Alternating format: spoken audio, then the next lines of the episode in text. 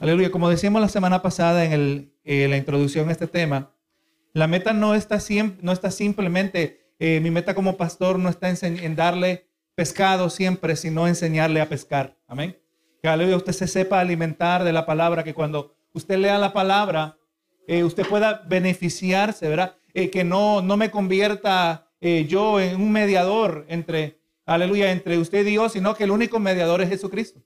Aleluya. Y pues verdaderamente pues eh, estamos dando la semana pasada eh, una, una, base introductoria, así como nosotros debemos entender eh, ciertas divisiones dentro de la Biblia, ¿verdad? Gloria a Dios, y que nos van a ayudar cuando nosotros vamos desarrollando temas como el que tenemos hoy, ¿verdad? Vamos a mirar, estamos mirando qué es lo que la Biblia dice acerca de la pena de muerte, qué es lo que la Biblia dice acerca de la guerra, qué es lo que la Biblia dice también, vamos a, aunque no lo puse allí, ¿verdad?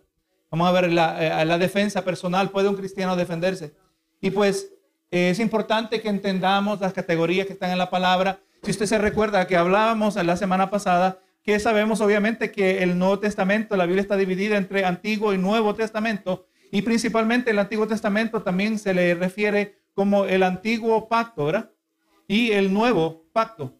Gloria a Dios, claramente nosotros sabemos, eso lo sabemos basado en Hebreos capítulo 8, donde se nos dice que Jesús es el mediador de un mejor pacto. Así que nosotros estamos ahora en el nuevo pacto que comenzó con la muerte de Jesucristo, ¿verdad? También eh, eh, hacíamos esta división que entendíamos que entre el Antiguo Testamento y el Nuevo Testamento, en el Antiguo Testamento por lo general eh, encontramos pasajes que son descriptivos, ¿verdad? Descriptivos aleluya, que simplemente nos dicen lo que pasó. Por ejemplo, por lo tanto, el hecho que, que David tenía más de una mujer, eso no quiere decir que ahora nosotros tenemos permiso de hacerlo, ¿verdad? La palabra solo nos prescribe, aleluya, lo que nos describe lo, lo que ocurrió en el Antiguo Testamento. Pero cuando leemos en el Nuevo Testamento, entonces ahí donde encontramos los pasajes que son prescriptivos. Cuando también miramos, eh, eh, también miramos la semana pasada, que eh, el Antiguo Testamento, su enfoque principal es Israel. Amén. Mientras que en el Nuevo Testamento, el Nuevo Pacto, el enfoque es la iglesia. Gloria a Dios. También entendiendo que los mandamientos que se le dieron a Israel se dieron bajo un gobierno que es teocrático, donde Dios eh, es la figura central, Él es el juez, él es el legislador, todo es Dios, ¿verdad? Todo aspecto de la vida del israelita, gloria a Dios, estaba bajo Dios, ¿verdad? Por eso vemos la severidad de las penalidades, ¿verdad? El que encontrado en adulterio, de acuerdo a la ley, debería morir, ¿verdad? Era apedreado. Gloria a Jesús. Ahora en el nuevo pacto, nosotros la iglesia no vivimos bajo un gobierno teocrático, sino que prácticamente es para nosotros en particular es un, un gobierno secular, ¿verdad? Por lo tanto, los mandamientos que aplicaban en el antiguo Israel no se pueden tomar así, aleluya, y, ahora inmediatamente tratar de, tratar de implementarlos en la forma de gobierno en la que existimos. No va a funcionar. Amén. No va a funcionar. Y entonces tenemos que entender estas categorías, ¿verdad? Para cuando vayamos leyendo la Biblia y así como vamos desarrollando este tema de eh, gloria a Dios, este, este tema que tenemos enfrente de nosotros, que tengamos cuidado cuando vamos mirando cómo la palabra, gloria a Dios, se va desarrollando. Ahora hay algo que une eh, la relación entre el Antiguo y el Nuevo Testamento. Gloria a Dios, estamos hablando también de que la palabra del Señor eh, nos da a entender el, concepto de revelación progresiva, ¿verdad? Donde hemos entendido que la palabra eh, gradualmente nos va mostrando más y más acerca del carácter de Dios, y así también de su plan redentor hacia la humanidad. Israel en el Antiguo Testamento ni menor idea tenía de que iba a venir la iglesia. Ni la menor idea tenía. Eh, quizás eh, era implícito. Lo más cercano que miramos antes de comenzar eh, ya el, el, nuevo pacto es cuando Jesús dijo, verá, yo tengo un pueblo que es de otro redil. No dijo cuál era. Pero ya ahí nosotros vamos entendiendo que se va dejando saber, ¿verdad? Se va revelando el misterio de la iglesia del cual nosotros formamos parte. Recuerde cuando Pedro, hermano, fue a la casa de Cornelio, quien era un italiano, un pagano, un hombre que nunca había sido judío, y le predicó el evangelio. ¿Y qué pasó con Cornelio? Cornelio empezó a hablar en lenguas. eh, Pedro entendió algo que él no había entendido antes, que la salvación no solo era para los judíos. Damos gracias al Señor por eso, ¿verdad? Porque si no, nosotros, todos nosotros prácticamente, fuéramos excluidos de la salvación. Así que vamos entendiendo, ¿verdad? Revelación progresiva. Desde que vamos en Génesis, Dios va gradualmente, progresivamente revelando más y más de su plan redentor, redentor y, su, y su plan se hace cada vez más claro. Ahora en el Nuevo Testamento pues tiene mucho más claridad. Eh, también hablábamos, hermano, entendiendo que el antiguo pacto también le podemos llamar la ley, ¿verdad? Y ahora nosotros en el nuevo pacto vivimos bajo la gracia. La semana pasada hablábamos también de tres tres aspectos eh, de la ley, ¿verdad? Como estábamos hablando. La ley está dividida en tres categorías, eh, eh, se puede dividir en tres categorías. El aspecto civil, como leíamos al comienzo en, en Éxodo capítulo 21, ¿verdad? ¿Qué se tenía que hacer con un animal que anda matando a otros animales? ¿verdad? Pero eso no se trasladó al nuevo pacto. También estaba el aspecto, el aspecto civil, el aspecto ceremonial, ¿verdad? Que pues, en el aspecto ceremonial alguien no podía tocar a un animal muerto, porque estaba ceremonialmente contaminado y tenía que seguir el proceso de purificación y si no, pues había consecuencias. De la misma manera también el aspecto moral, que ese sí encontró, se trasladó, ¿verdad? O sea, vamos mirando que aún bajo la ley los diez mandamientos todavía aplican en el día de hoy. El único que no aplica de la misma manera porque no aplica al mismo grupo de personas es el día sábado, el que hay que observar el sábado. Por lo tanto, nosotros guardamos el sábado, el día de reposo, mejor dicho, guardamos el sabbat. No en la misma manera que Israel, porque no somos Israel, sino que en Cristo Jesús nosotros podemos guardar todos los días. O sea, de, una manera u otra somos llamados a cumplir los diez mandamientos. Hay que descansar un día, hermano. Y además vamos mirando, verá que eh, conectándolo a la clase de los domingos, que Dios descansó en el séptimo día y todavía no había venido la ley. La ley comenzó, se recuerda, ¿verdad? ¿Con quién comenzó la ley? Con Moisés, ¿verdad? Cuando Moisés recibió los diez mandamientos, comenzó la ley. O sea que vemos que el concepto de descansar es uno que no es exclusivo a la ley, sino que también en el Nuevo Testamento, en el Nuevo Pacto, nosotros entendemos que tiene que haber un descanso. Un día para dedicarlo al Señor. Lo único que no tenemos que observarlo estrictamente como lo hacía Israel, ¿verdad? Entonces, hermano, hablábamos que y ya vamos a entrar a lo que vamos a hablar hoy, que los temas que estamos hablando, ¿verdad? Que lo que pensemos acerca de la pena de muerte, la guerra, la defensa propia, eh, estos son temas secundarios, amén. Hay temas, hay, hay temas que son primarios, o sea, que son los que definen sana doctrina. Usted no puede ser cristiano si usted no cree que Jesús es Dios. Esa es una, doctrina de primera categoría, esencial, ¿verdad? Gloria a Dios, pero hay otras doctrinas que son secundarias, como las que vamos a estar hablando hoy. Y es posible que podamos estar a los dos lados del asunto, ¿verdad? Pero al mismo tiempo podemos seguir siendo hermanos en Cristo Jesús. Amén. Y es importante, ¿verdad? O sea, este tema no debe dividir iglesias. Lo que sí va a dividir iglesias es lo que, lo que los miembros creen acerca de Cristo. ¿Verdad que sí? Lo que los miembros creen acerca de cómo se recibe la salvación. O unos creen que es por obras, otros creen que es por fe. Que es lo que dice la Biblia. Entonces, si algunos no están de acuerdo que lo que la Biblia dice que es por fe, entonces o se tienen que ir o, los otros se tienen que ir. ¿verdad? Pero no podemos seguir siendo hermanos en un sentido donde no entendemos, tenemos lo básico ¿verdad? De, la fe cristiana. Así que es importante cuando nosotros miramos doctrinas que vamos aprendiendo a, mirar en qué categoría pertenece ¿verdad? Eh, esto. Aleluya. Y pues al mismo tiempo tenemos otro lado, hermanos, al otro lado del asunto, y, le podemos llamar hermanos en Cristo Jesús. Otro detalle que pareciera no ser tan, eh, tan debatido, no, eh, que es debatido, es el asunto que si se puede perder la salvación. Y nosotros que creemos que la salvación se puede perder, pero al mismo tiempo entendemos que eso no determina si vamos a ser salvos o no, si creemos que se puede perder o no. Lo que determina es que si nos mantenemos fieles. Y ambos lados tenemos personas que se mantienen fieles Amén. Y la salvación, Dios la, Él mantiene fieles a Cristo Jesús. Y les podemos llamar hermanos, le podemos llamar hermanos a los hermanos bautistas. Le podemos llamar hermanos a los hermanos presbiterianos, ¿verdad? Pero ahora otros que tienen eh, otras desviaciones, pues obviamente no podemos, ¿verdad? No le podemos llamar hermanos a los testigos de Jehová o a los mormones, porque estamos en, en diferentes planetas, ¿verdad? Así que es lo que estamos llamando, hablando la semana pasada. Pero aunque estos asuntos son secundarios, lo que estamos hablando ahora, no quiere decir que no tienen repercusiones serias. Amén. Estos tienen resultados que si estamos al lado equivocado nos puede afectar de manera seria, pueden afectar nuestro diario vivir. Y pues eh, como, como mencionábamos, ¿verdad? Pues vamos a estar indagando acerca de lo que las escrituras dicen, eh, preguntas que son eh, a veces polémicas, son asuntos de debate. ¿Qué dice la Biblia acerca de la pena de muerte? ¿Cuál debe ser nuestra postura acerca de la guerra de acuerdo a las escrituras? Debemos como creyentes nosotros creer que, que, pueden haber guerras, ¿verdad? También, ¿qué dice la Biblia acerca de la defensa propia? Y también, hermano, relacionado a esto, ¿verdad? ¿E-, ¿Es la violencia prohibida por la Biblia? ¿O será algunas veces justificada? Algunos piensan, hermano, ¿verdad? Que ya porque somos cristianos tenemos que ser pacifistas. Y un pacifista se refiere a alguien que no usa, eh, no usa ningún tipo de violencia en ningún contexto.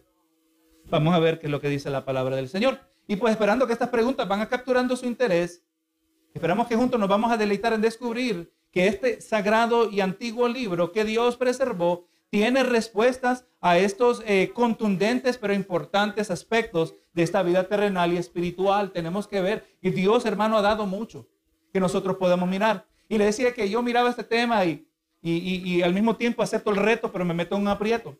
Gloria a Jesús, porque uno de los eh, asunto, cuando se trata de, estos temas, eh, a veces lo más difícil es dónde comenzar. ¿Dónde comenzamos? Gloria a Jesús. Eh, pero no tenemos que, no tiene que ser tan difícil porque cuando comenzamos donde Dios comenzó, podemos mirar el libro de Génesis. Génesis 1.26, mire este detalle, verá que este es nuestro punto de partida para todo esto. Génesis 1.26 dice, entonces dijo Dios, hagamos al hombre, ahí está hablando la Trinidad, era Padre, Hijo y Espíritu Santo, Hagamos al hombre a nuestra imagen, conforme a nuestra semejanza, y señoree en los peces del mar, en las aves de los cielos, en las bestias, en toda la tierra, y en todo animal que se arrastra sobre la tierra. Eh, eh, vamos mirando, hermano, y esto es algo que eh, es eso es lo que se llama, le podemos llamar la introducción al cristianismo. Una de las primeras cosas que vamos aprendiendo como cristianos, se nos enseña que el ser humano, el hombre, la raza humana es la corona de la creación, ¿verdad? Es el apogeo. Dios dejó lo último para, lo mejor para último, ¿verdad? Dejó al hombre. Cuando usted lee Génesis, usted se va dando cuenta verdaderamente, Dios hizo la tierra para el hombre, no el hombre para la tierra. Dios hizo el día de reposo para el hombre, no al hombre para el día de reposo. Esto es el, para el beneficio del hombre. Vamos mirando que eh, este asunto de, de, Dios beneficiar a, su, a la corona de su creación, eso trae gloria al Señor. Porque todo lo que Dios hace, lo hace para su gloria. Todo lo que Dios hace que resulta para su gloria, siempre va a resultar en el mayor bien, en el mayor bienestar. ¿verdad? Y vemos que aquí eh, el hombre fue hecho a imagen y semejanza de Dios. Pero ¿qué significa que el hombre es imagen y semejanza de Dios? Estaba mirando aquí lo que dice la página de internet llamada God Questions. Dice, el tener la imagen o semejanza de Dios significa en los términos más simples que fuimos hechos para reflejar, para parecernos a Dios. Adán no reflejó a Dios en el sentido de que fuese carne y hueso. O sea, Adán siendo carne y hueso no quiere decir que Dios es de carne y hueso. Pero las escrituras reflejan que nos dice que Dios es espíritu, de acuerdo a Juan 4:24. Y por ende, existe sin un cuerpo físico. Ahora, entendamos esto, yo te lo menciono aquí en breve. El hecho que Dios no tiene materia como nosotros, no quiere decir que es inmaterial, que Dios es hecho de nada. Amén. Hay gente que piensa que porque Dios es invisible, Dios es hecho de nada. No, no, hermano. La nada no puede producir nada.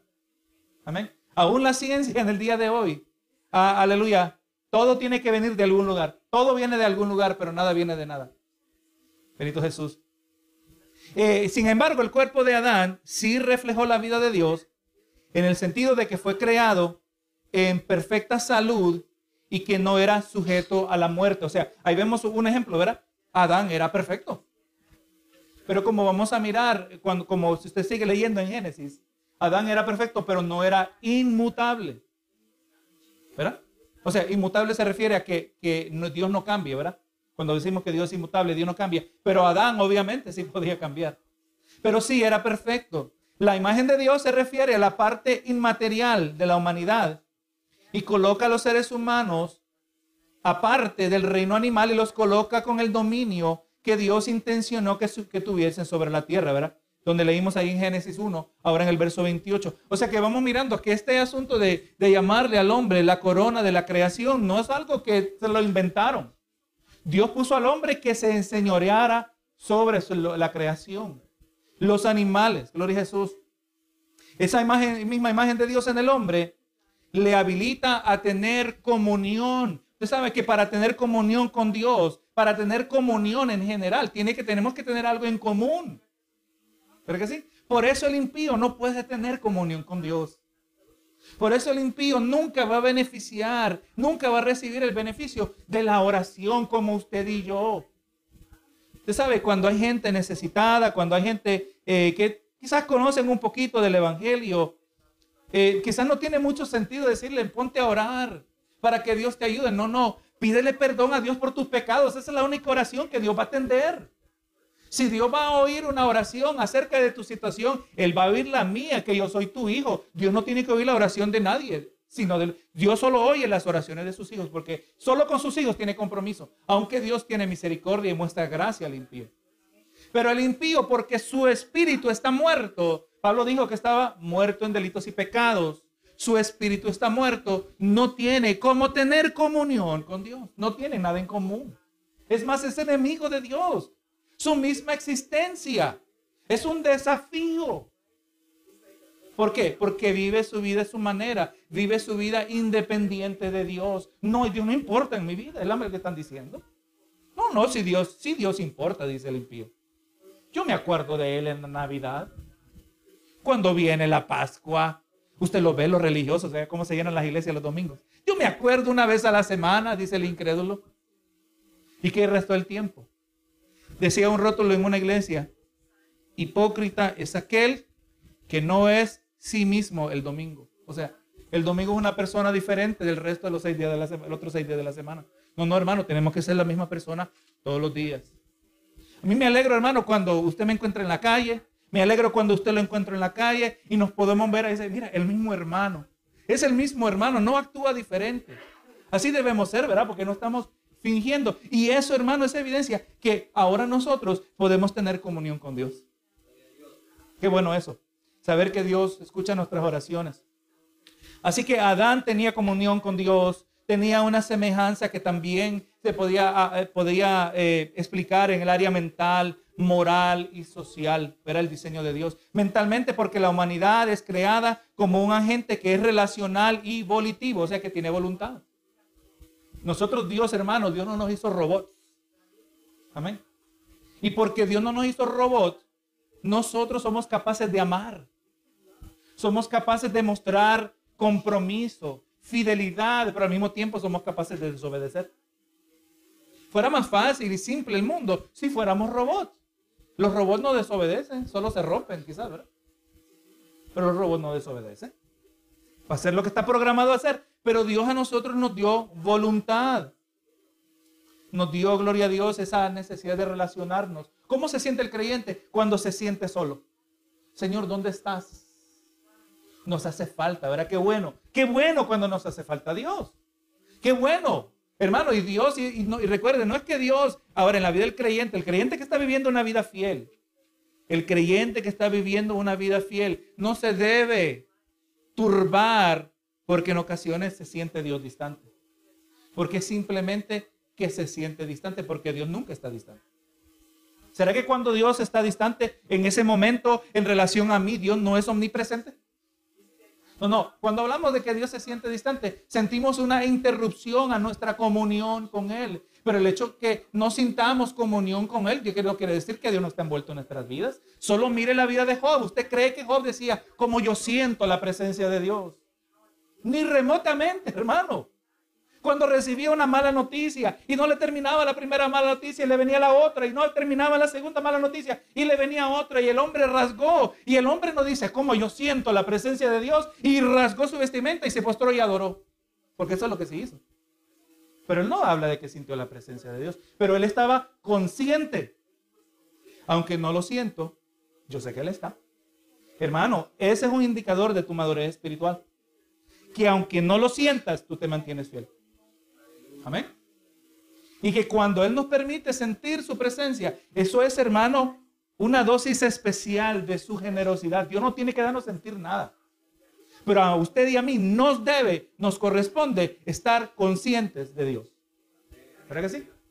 Porque vamos a ser honestos, usted no siente a Dios 100% del tiempo. ¿Verdad que sí? Pero eso no quiere decir que eso me excusa a mí a orar de otra manera, como que Dios no estuviera presente. Pero al mismo tiempo, todo este tema nos deja saber que la comunión con Dios es importante. En eso reflejamos. La comunión con otros es importante. En eso reflejamos. Tenemos semejanza de Dios. Al tener voluntad, los seres humanos podemos decir que tienen la habilidad para razonar y para escoger. También, hermano, este es un reflejo de intelecto y la libertad, y, la, y la libertad que Dios ha dado. El ser humano tiene creatividad. Usted ha visto a alguien que hace una pintura y dice, yo no sé cómo le hace. ¿Verdad que sí? O uno que escribió una alabanza al Señor, yo no sé cómo le hace, dice uno, porque Dios capacita a cada uno de diferentes maneras. Así que la creatividad, aún en el hombre incrédulo, aún el impío que está trastornado, todavía lleva los rasgos de la imagen y semejanza de Dios. ¿Cuánto más nosotros, hermanos? En nosotros, cuando venimos a Cristo Jesús, ocurre una restauración. Estamos en un proceso de restauración. Usted sabe que en el día de hoy toman pinturas de la antigüedad, que pues a lo largo de los cientos de años quizás, la humedad, el calor, los años, se descompone la pintura, pierde su color y tienen gente especializada en restaurar estas pinturas tratando de, retornarla a su estado original, ¿verdad? Que hay grandes obras de arte. Hermano, nosotros somos la obra de arte y Dios nos está restaurando a nosotros. Entonces comenzó con el nuevo nacimiento. Y cuando usted ve lo que Dios está haciendo en su vida hoy, esto le debe emocionar de lo que Dios va a hacer mañana. Señor, si tú me has transformado, mira lo que has hecho hoy. ¿Qué es lo que tú vas a hacer mañana? Independiente del proceso. Pero eso nos debe emocionar que vamos a seguir creciendo que vamos a salir madurando, que cada vez más entre vamos progresando en la vida cristiana, el Señor se agrada más y más de nosotros. Que puedo ser más útil. Le voy a decir, hermano, que muchas veces los golpes de la vida nos hacen más útiles para Dios. Cuando hay golpes se, se va desvaneciendo el orgullo. Cuando hay golpes se desvanece la independencia. No, hermano, aprendemos a depender de Dios. Más útil nos volvemos. Reflejamos a Dios, hermano, cada vez que miramos que un hombre inventa una máquina, escribe un libro, pinta un paisaje, disfruta una sinfonía, hace una suma o le pone nombre a su mascota. Gente que bien creativa, los nombres que le dan, aún hasta la mascota, ¿verdad? Él o ella está programando el hecho que es a la imagen de Dios. Moralmente también la humanidad fue creada en rectitud y perfecta inocencia también un reflejo de la santidad de Dios.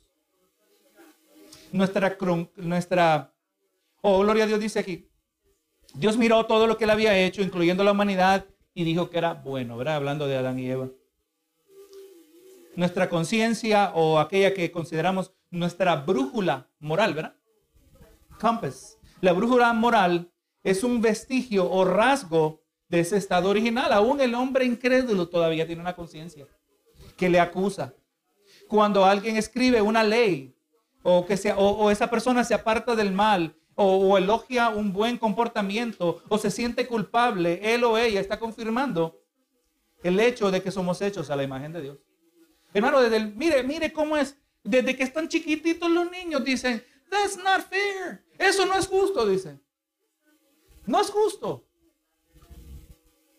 Aleluya. Ver cómo es que aún desde chiquititos, cuando ya saben decirlo, tienen un sentir de justicia, aunque no está correcto, ¿verdad? No es justo que me dejan comer dulces todo el día.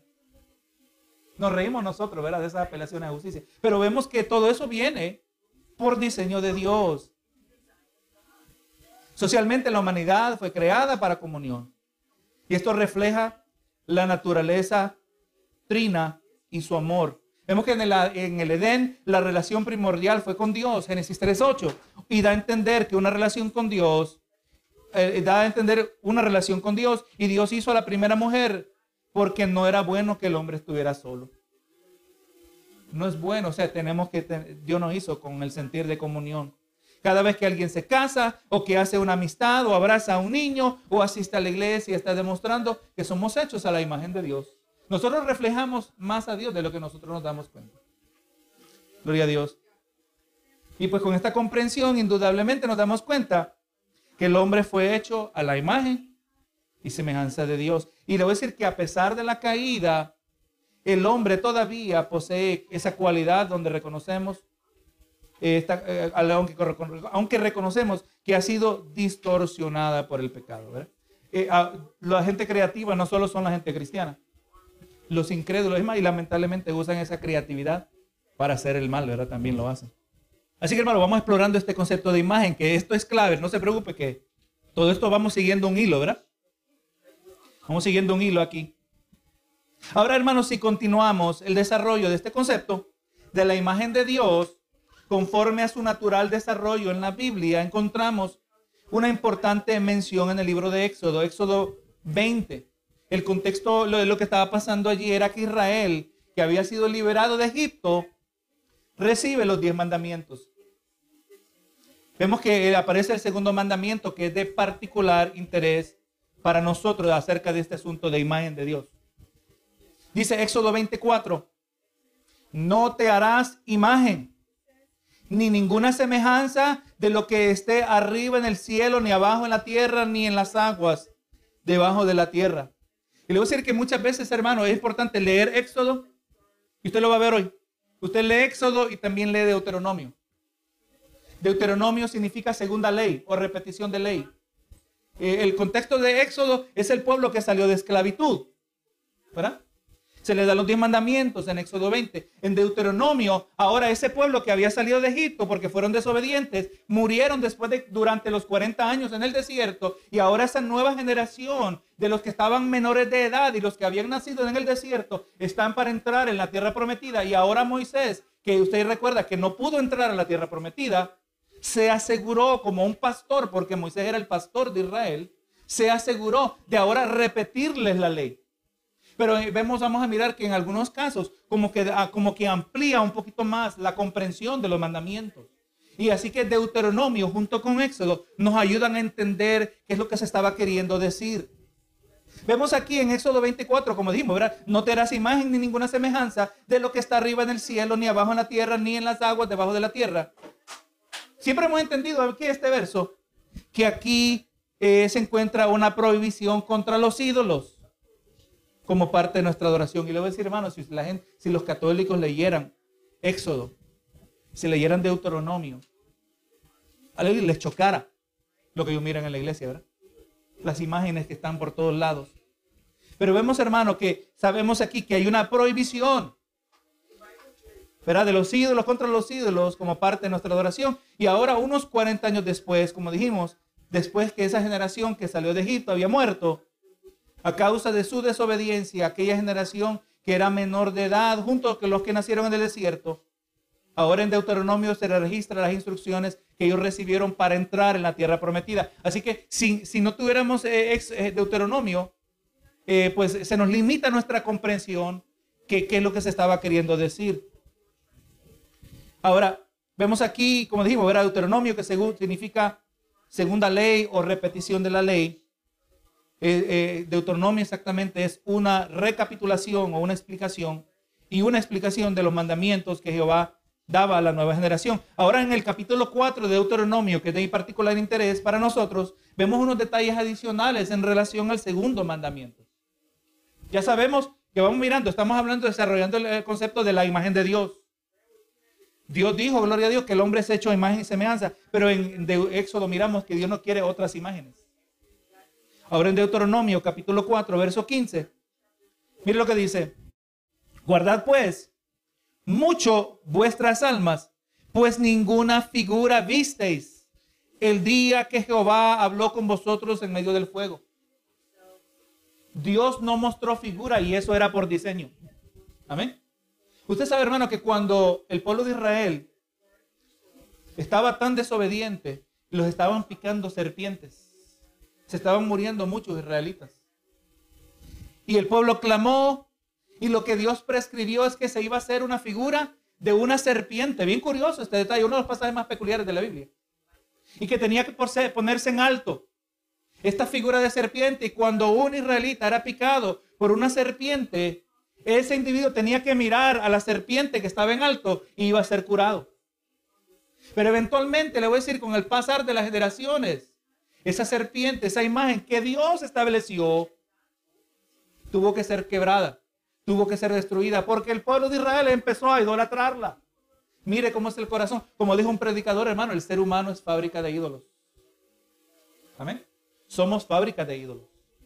Si usted no pone a Dios primero, usted está fabricando ídolos todos los días.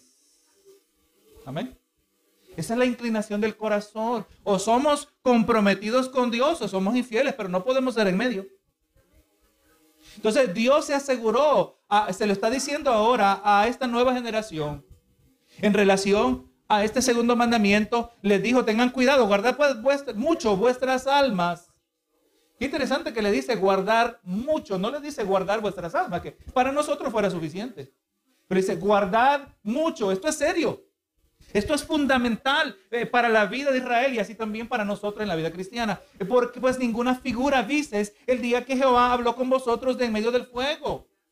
Para que no os corrompáis y hagáis para vosotros escultura, imagen de figura alguna, efigie de varón o hembra, figura de animal alguno que está en la tierra, figura de ave alada de que vuele por el aire, figura de ningún animal que se arrastre sobre la tierra, figura de pez alguno que hay en el agua debajo de la tierra.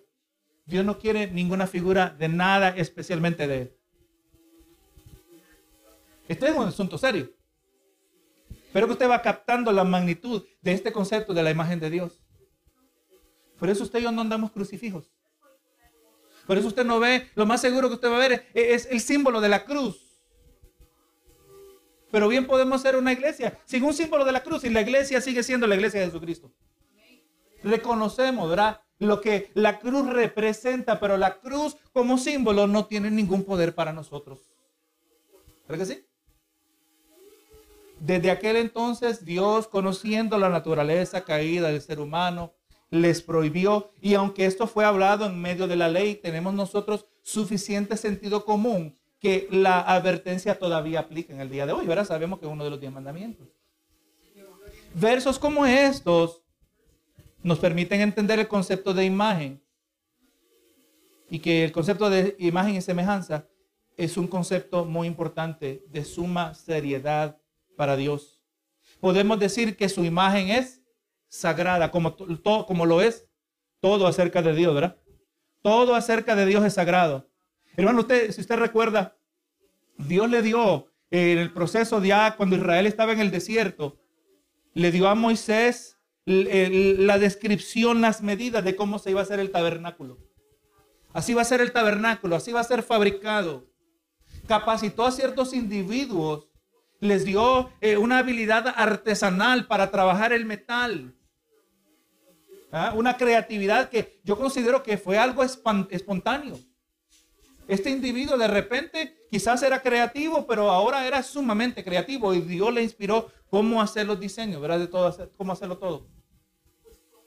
Pero ahora cuando Dios le dio allí, también le habló de cómo iba a ser dentro del, tabernáculo, cómo iba a haber una cortina que iba a dividir entre el lugar santo y el lugar santísimo, el lugar santísimo, uno que era completamente inaccesible al, israelita común. Solo podía entrar el sumo sacerdote. Y en el lugar santísimo, donde estaba el arca del pacto, el que entraba, el que no le correspondía, el que entraba impuro y moría instantáneamente. Usted se imagina, hermano, tener que ser el sumo sacerdote. Ojalá que no muera, ojalá que, dice todo bien. Yo no sé, aunque el sumo sacerdote lo haya hecho todo bien, y pero ¿qué tal si se me olvidó algo? Yo no sé, yo, yo me imagino cómo yo hubiera pensado. Y dentro de ahí también había una receta para quemar un incienso, un perfume para Dios. Mire cómo es Dios de, sus cosas sagradas. Si alguien copia la receta y la usa para sí mismo, va a morir. Dios lo iba a matar, hermano. O sea, cuando decimos que algo es sagrado, es algo que se debe respetar. ¿Verdad que sí? Su imagen es sagrada. Y por lo tanto, Él la ha reservado de tal manera que está inaccesible al ser humano con una importante excepción. Ya la mencionamos. Génesis 1.27 dice, y creó Dios al hombre a su imagen y a, la imagen de Dios lo creó, varón y hembra los creó. O sea, vamos estableciendo, ya miramos que su imagen es exclusiva, no puede aparecer en cualquier lugar, solo aparece en un lugar, solo aparece en el ser humano. Si, la imagen de Dios es sagrada, se debe respetar y ahora al hombre llevar la imagen y semejanza de Dios, eso hace la vida humana sagrada. Amén. Este detalle es importante. El ser humano, en distinción a toda criatura viviente sobre la faz de la tierra, es portador de la imagen de Dios. Que muera un hombre versus que muera un caballo no es lo mismo. No le impacta a Dios de la misma manera. La imagen de Dios, y si su imagen es sagrada, y el hombre, como ya dijimos, es portador de la imagen de Dios. Esto quiere decir que la vida del hombre es sagrada a un nivel superior que todo animal.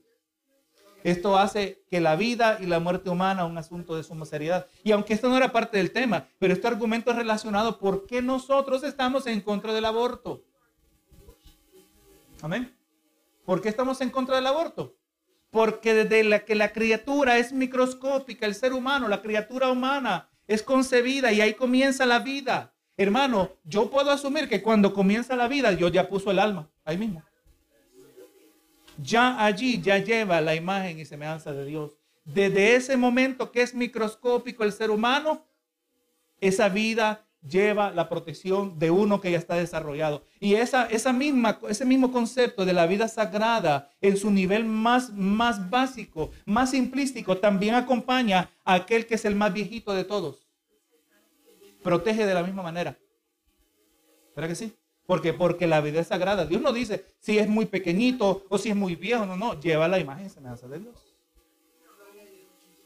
Por eso para nosotros fue muy significativo que sorprendentemente durante la administración de Joe Biden se reversó la decisión contra el aborto. Sé, hermano, que no tengo que ser profeta, en el sentido de que recibo visiones de Dios.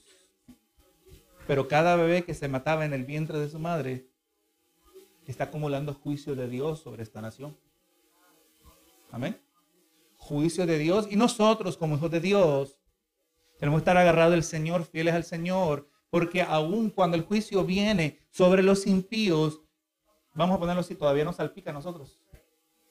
Recuerde, Daniel fue llevado cautivo a Babilonia y Daniel era un hombre fiel. O sea, nosotros no vamos a salir ilesos, pero tampoco eso no se lo digo para que, pues, ¿qué remedio tenemos? No, no, hermano, son oportunidades. Dios sabe quién coloca y dónde lo coloca, cuándo lo coloca. Daniel estaba cautivo en, en Babilonia pero Daniel era luz en las tinieblas, así como lo somos nosotros, hermano. Aun cuando la iglesia experimenta persecución, hermano, la palabra nos dice que la persecución del creyente, cuando somos traídos delante de las autoridades, no nos debemos preocupar de qué es lo que debemos decir, porque la palabra no será dada en el momento y le seremos de testimonio. Nadie conecta evangelismo con persecución, pero es exactamente el propósito de Dios. Así brille vuestra luz delante de los hombres para que vean vuestras buenas obras y glorifiquen a vuestro Padre que está en los cielos. Tenemos que madurar y crecer para no rechazar esas conexiones, ¿verdad? Porque ¿quién quiere pasar por persecución? Pero somos honestos. ¿Quién quiere que lo estén golpeando, que lo humillen, que le hagan quién sabe cuántas cosas? Pero si amamos al Señor, Señor, lo que tú decidas, lo vamos a pasar por amor a ti, ¿verdad? Pero vemos, hermano, que, como estamos estableciendo, usted ve aquí gradualmente estamos, y yo le digo, yo, yo pensaba que este estudio, y yo creo que entre un, un miércoles, dos miércoles vamos a terminar. Pero entonces, entre más estudiando, oh no, pero es que tengo que traer este punto, o es que tengo que traer este punto, el Señor me está guiando en el proceso. Bueno, vamos al Señor a ver hasta, por lo menos un mes, creo yo. Porque merece, ¿verdad? Que miremos cuidadosamente este asunto. Así que hemos hecho un caso Aquí yo, aquí, aleluya, como que usted fuera el jurado. Le traigo un argumento convincente, ¿verdad? Y apelo a su, su lógica, su capacidad de razonar. Oye, verdaderamente, la vida es sagrada. Verdaderamente, la imagen de Dios es sagrada y la imagen de Dios está en nosotros. Qué tremendo privilegio se nos ha sido dado a nosotros como seres humanos y ahora a nosotros como hijos de Dios. Hermano, este detalle es tan relevante en el día de hoy, no solo en el área del, aborto, no solo en el área, de, área de la eutanasia, donde se... ¿Sabes que eutanasia creo que se, se, literalmente significa muerte buena? Eutanasia, donde el que tiene cáncer dice, me quiero morir. Pero vamos a ver que ni derecho para matarnos tenemos nosotros. Así que si quiere cometer suicidio y el médico le quiere prescribir una droga para que se mate a su conveniencia, la Biblia lo prohíbe. Al mismo tiempo, la eutanasia, cuando alguien dice, los padres dicen que ya está bien viejito. Es que no, es que no está causando tanta conveniencia, inconveniencia. Ya lo mandamos, mandamos al asilo, pero es que, es que todos los recursos, mejor se los vamos a dar a otro. Vamos a ponerlo a dormir. Y no estoy hablando de la mascota. Es un asunto, hermano. Y sepa que aunque aquí está, pero en, Europa, y esto es un asunto sumamente polémico, hermano, ya eso ya está implementado. Y entre más, sepa, entre más socialista y comunista se vuelva el gobierno, más al frente se vierden esos temas. Amén.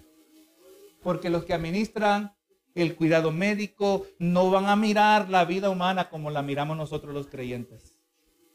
¿verdad? Vemos nosotros a alguien que se está muriendo, hay que hacer todo lo posible. Que si se puede, eh, si hay la tecnología médica, que aquel que le pegó un, paro, se puede, eh, con un corrientazo puede vivir, nosotros vamos a hacer todo lo posible. ¿Verdad? Porque entendemos que la vida es sagrada. Hermano, esto es parte de nuestra adoración al Señor. Cuando nosotros honramos aquello que Dios ha establecido. El ser humano es superior a todo animal, hermano otro tema para otro día, pero la vida de un, de un hombre no es igual que la vida de un cerdo. Hay gente allá afuera. Lo curioso es, fíjese que vi una, alguien que estaba haciendo un video, algo comédico, para ilustrar la ridiculez. Dice, viene, dice, miren, venía con una libreta. Aquí quiero, estoy buscando gente que me llene, esté dispuesto a firmar su nombre y unirse a la petición donde estamos queriendo proteger los huevos de las águilas. Porque las águilas están en peligro de extinción. ¿Dónde debo apuntar? Decía la gente. Entre más firmas, quizás le da más peso para este asunto de proteger los huevos de las águilas. Y todo el mundo, claro que sí. Es que, es que los huevos de águilas son águilas. Y todo el mundo de acuerdo. Y cuando ya firmaban, el asunto comédico estaba en que aunque estaba hablando con gente en, el sentido real, tengo otra segunda, una segunda petición. Que ya que usted me firmó esta, a ver si quiere firmarme esta, estamos tratando de proteger el bebé en el vientre de su madre. Y ya la persona inmediatamente como que se quitó la, se puso una máscara y dice, no, yo estoy a favor del aborto. Está dispuesto a proteger el huevo del águila, pero no está dispuesto a proteger el, el ser humano en el vientre de la madre. Mire la contradicción, hermano. Aquellas que están dispuestas a matar bebés son las que se amarran a los árboles para que no los corten. Qué contradicción. Elevando la creación a un nivel que no le corresponde. Hermano, esto sepa que está tan cerca en las escuelas, está cerca en las universidades. El misionero Paul Washer habla, dice que muchas veces como padres no nos damos cuenta que estamos pagando dinero, mandando a nuestros hijos a las universidades para que les laven el cerebro para que los conviertan en ateos. Tengamos cuidado donde nuestros hijos estudien. Sepa que en el condado de Palm Beach ya se autorizó de que si un niño dice, yo soy niña, y quiero que si se quiere cambiar el nombre, ¿verdad? Si quiere cambiarse el nombre, si era Alex, si quiere llamar Alexa, si se llamaba, eh, se quiere llamar Esteban, se quiere llamar Eva, en la escuela están autorizados para llamarle de esa manera. En otra escuela, en otro estado, una mamá, una, perdón, una maestra llamó a la mamá de un niño y la mamá no se había dado cuenta que su niño había transicionado de varón a hembra en la escuela. No lo sabía. Y de acuerdo a las leyes, los padres no tienen derecho a saberlo. Tenemos que estar al tanto, hermano. Estas cosas se están ocurriendo y quizás hemos estado un poquito distante, pero esas cosas están llegando aquí, hermano. Tenemos que entender lo que la palabra del Señor dice. Así que hermano, y aquí nos quedan unos minutitos. Esta seriedad se hace manifiesta en el libro del Génesis, Y, el verso que vamos a leer ahora, el contexto es en el tiempo de Noé. Noé ya había estado en el arca, ya el diluvio había acontecido, ya las aguas del diluvio habían bajado.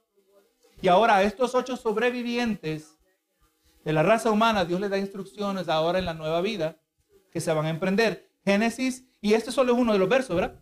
Pero más, vamos a, vamos a los versos anteriores para que tengamos un poquito más de contexto. Génesis capítulo 9. Vamos a leer aquí en el, rápidamente en el verso 1 dice, Génesis 9, bendijo Dios a Noé y a sus hijos y les dijo, fructificad y multiplicados y llenad la tierra. Ahora tiene sentido, todo ser humano ya había muerto, con excepción de ocho. Y el temor y el miedo de vosotros estarán sobre todo animal de la tierra y sobre toda ave de los cielos y en todo lo que se mueva sobre la tierra y en todos los peces del mar. En vuestra mano son entregados. Vamos mirando otra vez, en muchas maneras aquí se refleja el concepto de que el hombre se enseñorea sobre la creación, ¿verdad? Todo lo que se mueve y vive o será para mantenimiento, así como las legumbres y plantas verdes, los he dado todo. Pero carne con su vida, que es su sangre, no comeréis. Vemos aquí por primera vez el hombre puede comer carne. ¿Verdad? Hasta este entonces, todo ser humano, toda criatura solo comía plantas, vegetales. Pero ahora les dice que pueden comer carne, pero no con su sangre. ¿Verdad? Y vamos mirando que aún en el animal aunque no lleva la imagen y semejanza de Dios, la vida del animal también se debe respetar. La vida, dice, la vida está en su sangre y carne con su, con su vida o carne que es con su sangre no se puede comer. Por lo tanto, y vemos con, usted ve aquí las divisiones. Obviamente Moisés fue, eh, perdón, Moisés fue después que Noé todavía no había comenzado el antiguo pacto. Todavía no había comenzado la ley. Y vemos aquí que ya se prohibió comer carne con sangre. Por lo tanto, esto no se canceló, dejó de estar en pie cuando vino y pasó la ley. La ley se cumplió en Cristo Jesús. El hecho que ya no estamos bajo la ley no quiere decir que podemos comer carne con sangre. Y esto también se puede argumentar en el Nuevo Testamento, en el libro de los Hechos. Dice, porque ciertamente demandaré la sangre de vuestras vidas de mano de todo animal y la, la demandaré y de mano de hombre, de mano de varón, de hermano demandaré la vida del hombre. Y aquí el verso que queríamos llegar. El que derramare sangre de hombre, por el hombre su sangre será derramada, porque a imagen de Dios es hecho el hombre. Entonces ahí vemos aquí donde aparece por primera vez la pena de muerte, ¿verdad? Y por eso todo lo que hablamos la semana pasada, la división entre el antiguo pacto, el nuevo pacto, dónde comenzó el antiguo pacto, dónde comenzó el nuevo pacto. Vemos que aquí aparece la pena de muerte antes de la ley. Como mínimo, podemos hacer la pregunta y con esto vamos a ir terminando, ¿verdad? Y aquí la podemos contestar. ¿Cree Dios, o por lo menos en Génesis, basado en lo que hemos mirado, solo basado en Génesis, ¿cree Dios en la pena de muerte? Aquí está sumamente claro. La pregunta que vamos a seguir contestando es, ¿sigue creyendo Dios en la pena de muerte? O, y otra pregunta relacionada, ¿Dios efectúa la pena de muerte a través de seres humanos? Obviamente Génesis 9.6 nos dice, ¿verdad? Que sí. Pero tenemos que mirar este concepto a lo largo de la Biblia si vamos a sacar, si vamos a interpretar correctamente la palabra del Señor. O sea, y con esto vamos terminando. Y esto lo he mencionado y el asunto que lo menciono tantas veces es porque en la repetición está la memorización. Un texto fuera de su contexto produce un pretexto, ¿verdad?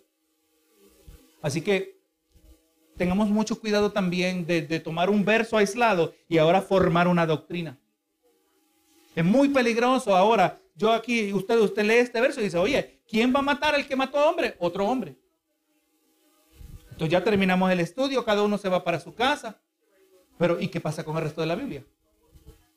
Entendemos el concepto de revelación progresiva. ¿Qué más dijo Dios acerca del asunto?